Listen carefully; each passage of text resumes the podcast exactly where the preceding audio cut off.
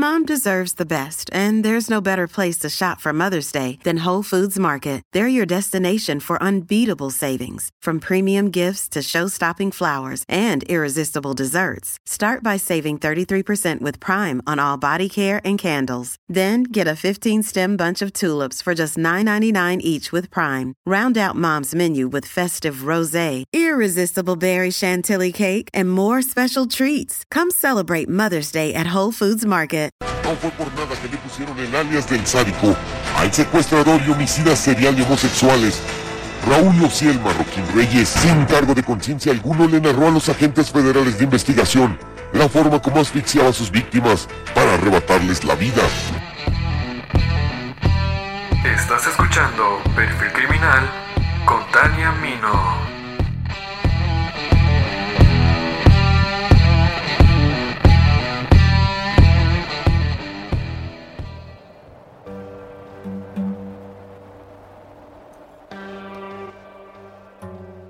Durante siglos, la homosexualidad se consideró como uno de los pecados principales ante los ojos de Dios. Después, como un trastorno mental. La discusión acerca de la homosexualidad es recurrente siempre que se toca el tema.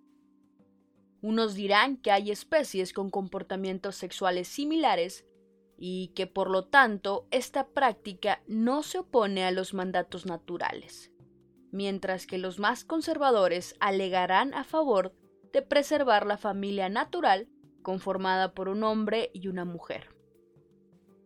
Sin importar en la postura que uno se encuentre en este tema, son injustificables los crímenes de odio que se han ejecutado en contra de las personas que conforman parte de la comunidad LGBT. Y me refiero específicamente a las crueles ejecuciones que se han realizado a las personas homosexuales y siguen ocurriendo actualmente, escudándose en sus creencias, moral o valores. La homosexualidad sigue siendo satanizada por muchos y la homofobia ha sido el verdugo de muchísimas víctimas inocentes. Todos pueden tener posturas y opiniones diferentes, pero nadie tiene el derecho de privar de su vida a alguien por el hecho de sentir algún tipo de atracción por personas de su mismo sexo.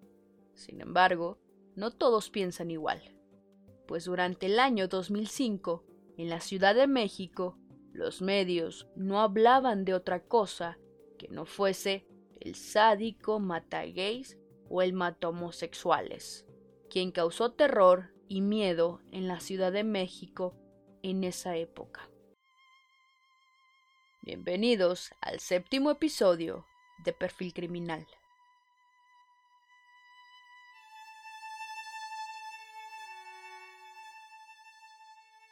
En un ya lejano 2005, una serie de asesinatos puso en jaque a la policía de la capital del país. El autor, aún antes de su detención, empezó a ser llamado el sádico o el gays, debido a la extrema violencia con la que cortaba el último aliento de sus víctimas, ya que todas ellas eran homosexuales. Su nombre, Raúl Ociel Marroquín Nació en Tampico, Tamaulipas en 1980. Es común que en muchos casos de asesinos seriales sufrieran maltrato por parte de alguna figura paterna o materna. En este caso no es la excepción. Raúl era cruelmente violentado por su padre y quien a su vez era homofóbico. Creció con ese ejemplo. Marroquín estudió hasta el bachillerato. Al terminar, cursó un año de la carrera de médico militar y fue miembro del ejército mexicano durante cuatro años, admitido como soldado raso el 21 de enero de 1999, inscrito en el decimoquinto batallón de infantería en su ciudad natal, donde alcanzó el grado de sargento primero, pero desertó. En mayo de 2004 fue dado de baja del ejército y regresó a su ciudad natal. En su paso por el ejército desarrolló un gusto por la violencia. Su actividad delictiva comenzó como un simple asaltante. Y estuvo preso durante 14 meses en Tampico al ser acusado de robo con violencia. En agosto de 2005 fue liberado y decidió mudarse a la capital del país.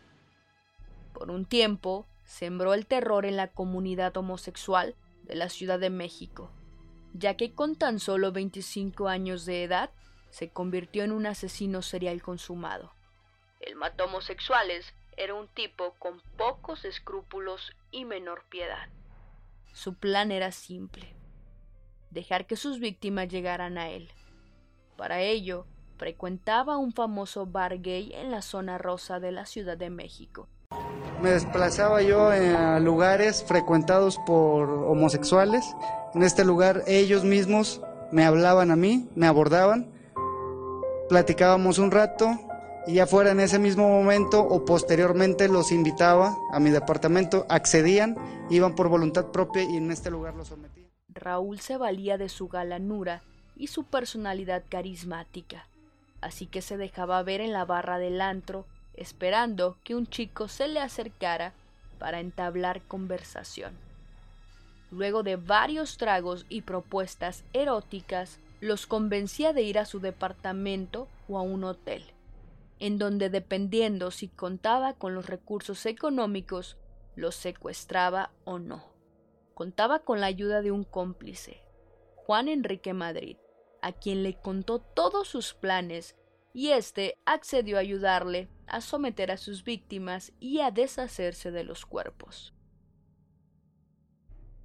A los hombres que secuestraba los sometía a tortura, de ahí su apodo del sádico utilizaba cinchos de plástico blanco para atar manos y pies y a cada víctima le ponía un cinto negro en el cuello.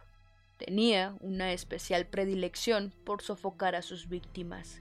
Antes de matarlas, las asfixiaba hasta que perdiera el conocimiento. Una vez que volvían en sí, las volvía a asfixiar. Y así una y otra vez. Utilizaba una llave conocida como China que aprendí en un adiestramiento militar. Eh, tenía un compañero que me ayudaba a hacer estas actividades y solíamos inmovilizar a nuestra víctima cuando lo íbamos a ejecutar. Lo poníamos de pie, sujeto de pies y manos, poníamos una soga alrededor de su cuello lo levantábamos con un gancho que habilité en un departamento que renté y lo colgábamos alrededor de 4 a 5 minutos para que falleciera. Una vez que fallecía la víctima, lo descolgábamos, lo introducía a una, primeramente a una bolsa negra utilizada generalmente para basura eh, de ahí lo introducíamos posteriormente a una maleta de viaje. Pedía el rescate a los familiares. Independientemente de que pagaran o no, asesinaba a su rehén por asfixia o estrangulación. Con parte del dinero cobrado de los rescates, compró una videocámara con la que grababa a sus víctimas. Le gustaba el dinero y le generaba mucha emoción el secuestrar torturar, matar y descuartizar a las víctimas. El cautiverio duraba entre cinco y siete días en el departamento de Marroquín Reyes, que era utilizado como casa de seguridad. Posteriormente, abandonaba los cadáveres dentro de una maleta en la vía pública. Su primera víctima fue Juan Carlos Alfaro Alba. Fue secuestrado el 21 de octubre de 2005. Lo mantuvo cautivo cerca de una semana en una habitación de hotel, tiempo en que le infligió grave daño físico y psicológico. Pidió rescate a los familiares, quienes pagaron lo más rápido que les fue posible. Raúl Marroquín lo dejó atado en la habitación de hotel. Aparentemente el criminal aún no evolucionaba, por lo que se conformó con la violencia ejercida sobre su víctima y el dinero fácilmente ganado. y no mató a Juan Carlos Alfaro. Después de esto, él sintió que la remuneración económica era buena. Sin embargo, necesitaba algo más. La noche del 27 de octubre de 2005, Raúl acudió a un bar de la zona rosa, donde conoció a Jonathan Razo Ayala. Según las declaraciones, Jonathan no era de los que solía irse con desconocidos.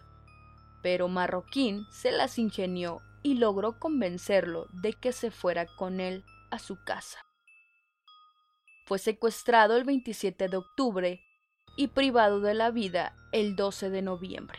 Tras 16 días de secuestro en la casa de Marroquín, solicitó 50 mil pesos por su rescate aunque su familia no pudo pagarlo. Mi segunda víctima, a esta persona la contacté en un antro de la zona rosa, eh, lo invité a mi departamento en donde con ayuda de Juan Enrique Madrid Manuel lo sometí, quedando secuestrado. Contacté a sus familiares y les pedí un rescate de 50 mil pesos, eh, el cual hicieron los pagos a través de tarjetas bancarias. Cobramos y tardó aproximadamente una semana con nosotros en el departamento esta persona. Posteriormente decidimos eh, ejecutarlo y lo asfixiamos, lo ahorcamos con una cuerda. Eh, lo sacamos del departamento en una maleta y nos deshicimos del cuerpo abandonándolo en un paso a desnivel en Calzada de Tlalpan. No pasó mucho tiempo cuando Ricardo López Hernández conoció a Marroquín el 30 de noviembre de 2005. Este lo mantuvo secuestrado durante nueve días en su casa, hasta el 9 de diciembre, día en que lo mató con una llave china y murió por estrangulamiento, no sin antes haber cobrado 28 mil pesos por su rescate. Solamente pasaron siete días cuando Armando Rivas Pérez fue secuestrado el 16 de diciembre de 2005. Ese mismo día, Raúl lo mató tras cobrar su rescate.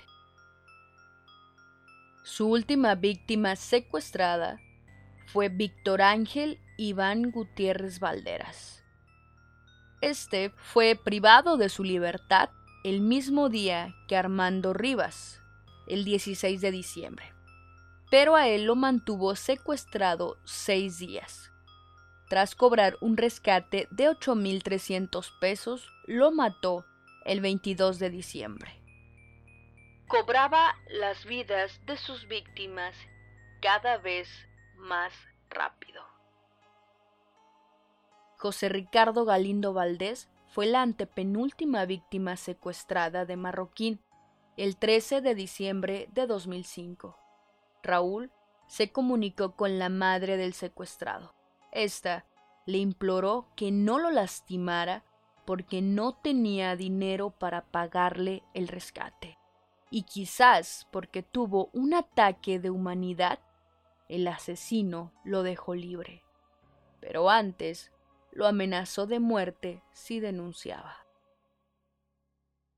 Sus crímenes tuvieron semejanzas a los de los asesinos en serie estadounidenses John Wayne Gacy y Robert Berdella, siendo el móvil un poco diferente. John Wayne mataba a sus víctimas debido a una represión de su propia homosexualidad que proyectaba hacia los demás.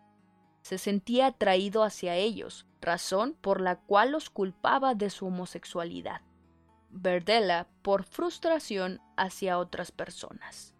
En cambio, Marroquín, a pesar de que sus crímenes también poseían marcados rasgos homoeróticos, aunque el mismo Marroquín declaró no ser homosexual, pero su conducta denota marcados rasgos homoeróticos, se puede apreciar en él a un sociópata o psicópata, que de una u otra forma le dio un escaparate para su violencia contenida dirigiéndola hacia una minoría.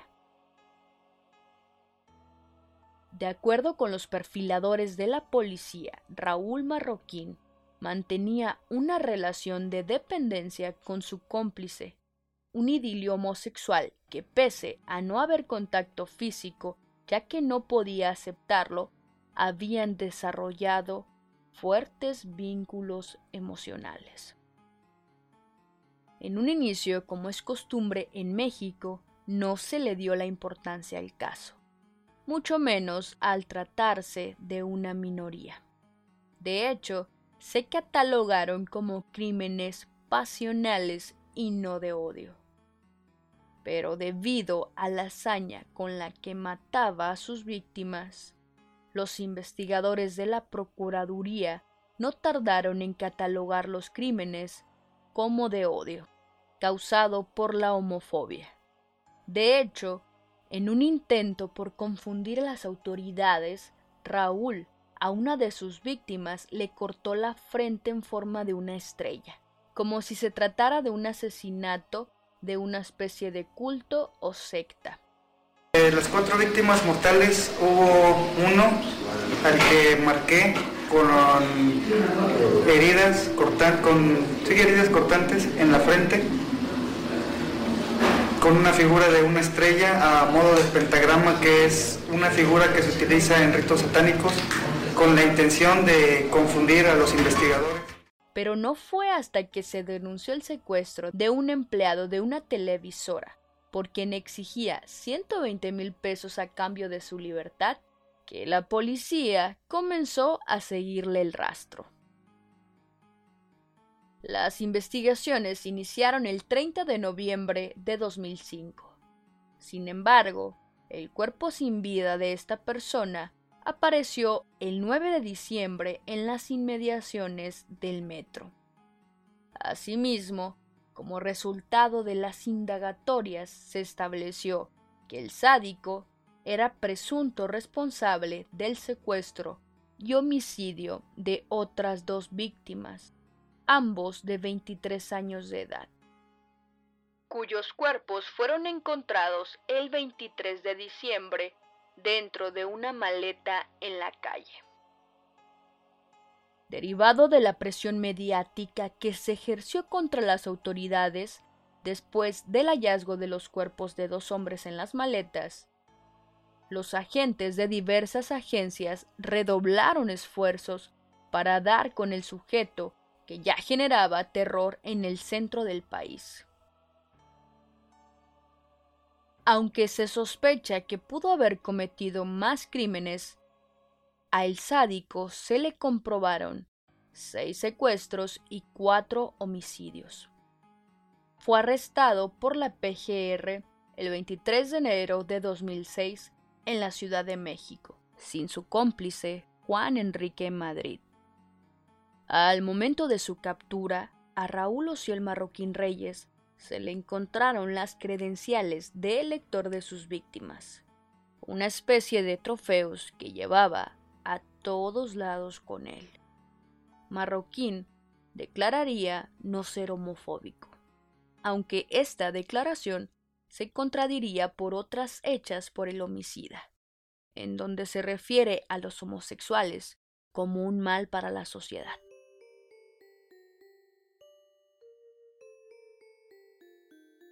Él declaró que la razón principal de que sus víctimas fueran hombres homosexuales se debía a que estas personas eran más fáciles de enganchar.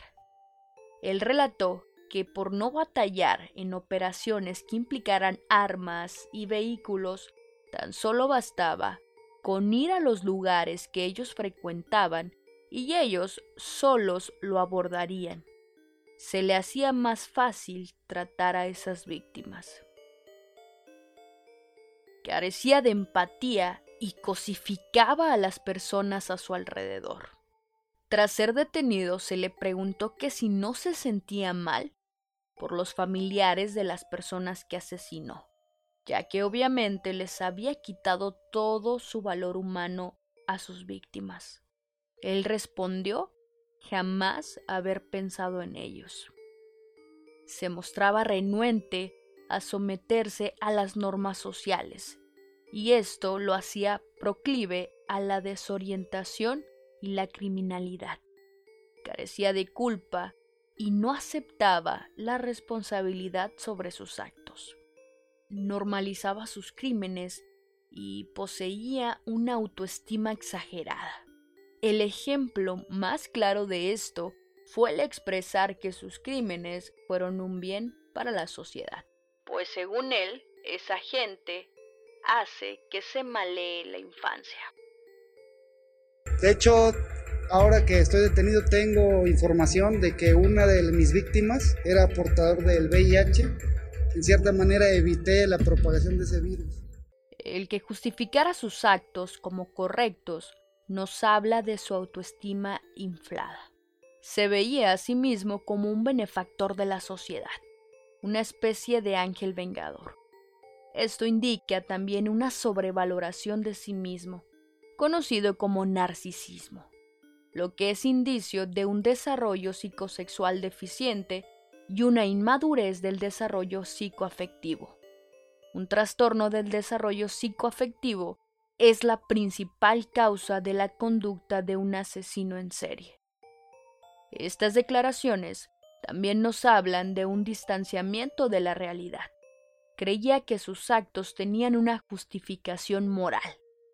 Aunque era plenamente consciente de las implicaciones éticas y jurídicas de sus actos, pensaba que ante la sociedad sus delitos eran menores y hasta justificables. Este proceso, el del distanciamiento de la realidad, corresponde a la primera fase de la conducta de un asesino serial. Se sentía atraído y se encontraba en constante búsqueda de emociones fuertes, lo que también junto con la ausencia de empatía, el egocentrismo y la incapacidad de aceptar responsabilidad de sus actos lo hacían propenso a la desviación, el crimen y las parafilias. Raúl Marroquín era megalómano, es decir, se creía un ser superior y por tanto más importante que los demás. Su atracción patológica se aprecia claramente en la tortura que sometía a sus víctimas. Al torturar, se busca quebrar la voluntad del individuo, despojarlo de su calidad humana y así hasta tener poder absoluto sobre dicha persona. Era carismático, atractivo y manipulador, pero también era violento y sufría de explosiones de ira. Poseía también un estilo de vida parasitario. El mata homosexuales menciona que recién comenzaba en el negocio, y según estos primeros crímenes que cometió, eran una especie de entrenamiento, ya que lo que este sujeto buscaba era ir escogiendo víctimas cada vez más adineradas para poder cobrar más dinero por los rescates. Sus confesiones y los peritajes que las autoridades de diversas agencias realizaron bastaron para que Osiel Marroquín fuera condenado a 280 años de prisión el 4 de septiembre de 2008. Actualmente cumple su sentencia en el penal de Santa Marta, Catitla, al cual fue trasladado en 2010 después de haber estado preso en el reclusorio Oriente. Durante el juicio que se le siguió, afirmó que no se arrepentía de sus crímenes, lo volvería a hacer, solo que sería más cuidadoso para no ser atrapado y no cometer los mismos errores. De lo único que me arrepiento es de lo que está pasando mi familia ahora. Cabe señalar que los medios amarillistas trataron el tema con muchísimo morbo. Las portadas de revistas y periódicos tenían como titular el Matajotos, un alias demasiado despectivo para la comunidad. Es doloroso y lamentable que se sigan cometiendo crímenes por odio. Raúl Ociel Marroquín Reyes jamás se arrepintió por lo que hizo, ni siquiera le importaron sus víctimas. Y así como él, existen muchísimas personas. Tan solo los invito a que vayan a su buscador de internet y escriban homofóbicos matan. Se van a encontrar un sinfín de notas y artículos que detallan asesinatos y agresiones de todo tipo hacia la comunidad LGBT. Quizá noten eh, algunos cambios no tan positivos en la narración de este episodio por el hecho de que en este momento me encuentro enferma, tengo COVID y por lo tanto se me dificulta un poco más el hecho de la cuestión de la respiración y el aire y por ende mm, mi narración no es, no es tan de calidad como a la que están acostumbrados. Me disculpo por ello, pero de igual manera no quería dejarlos sin episodios e hice mi mayor esfuerzo porque quedara de lo mejor. Y bueno, como siempre, muchísimas gracias por escuchar hasta el final. En el episodio de hoy cambia un poco la dinámica de despedida, pues en la página de Facebook Tania Mino Podcast les comenté que mandaría saludos a los fieles escuchas. La dinámica consistía en reaccionar o comentar la publicación. Así que quisiera agradecer a Ana Laura, José Manuel, Anet Rábago, Lázaro López, Alejandro Sevilla por escucharme, así como a Carla Montaño y Juan José Manuel, que dice que nos escucha de Bolivia, que nos manda saludos desde allá. También quisiera dejar un especial saludo a Berenice Anguiano, quien me ha apoyado en todo momento en este proyecto y a Celina Montaño, quien me ha estado ayudando en la última semana con la cuestión del diseño. Básicamente se ha unido al equipo de perfil criminal y pues muchísimas gracias por su apoyo y a su vez quisiera también mandar un saludo especial a Selene Claire quien se ha encargado de difundir y compartir e invitar a todas las personas a que me escuchen. Sinceramente la difusión que ella le ha dado ha sido sumamente importante para mí, me hace sentir muy especial. Muchísimas gracias a todos, a los que siempre nos escuchan y no tuvieron la oportunidad de comentar o reaccionar en la publicación. Para el próximo episodio también mandaré saludos. Quisiera disculparme si tal vez los saludos no son como esperaban. Es la primera vez que lo hago. Supongo que iré mejorando la técnica. Así que nada, los invito a que me sigan en las redes sociales. En Facebook como Tania Mino Podcast. En Instagram como Tania Mino. En Twitter como Perfil Podcast. Ah, y también quiero anunciar que ya estoy subiendo los podcasts a YouTube como me lo pidieron. Así es, ya me pueden escuchar en YouTube, ahí los pueden ver. Y bueno, desde cualquier plataforma que me escuchen, quisiera invitarlos a que me sigan o se suscriban. Para mí es de gran ayuda el hecho de que lo hagan y a su vez que compartan los episodios. Realmente el, el, apoyo de ustedes como escuchas ha sido muy bueno y Perfil Criminal ha crecido más de lo que yo esperaba. Bueno, es todo, ya es todo. Mi nombre es Tania Mino y nos escuchamos la próxima semana.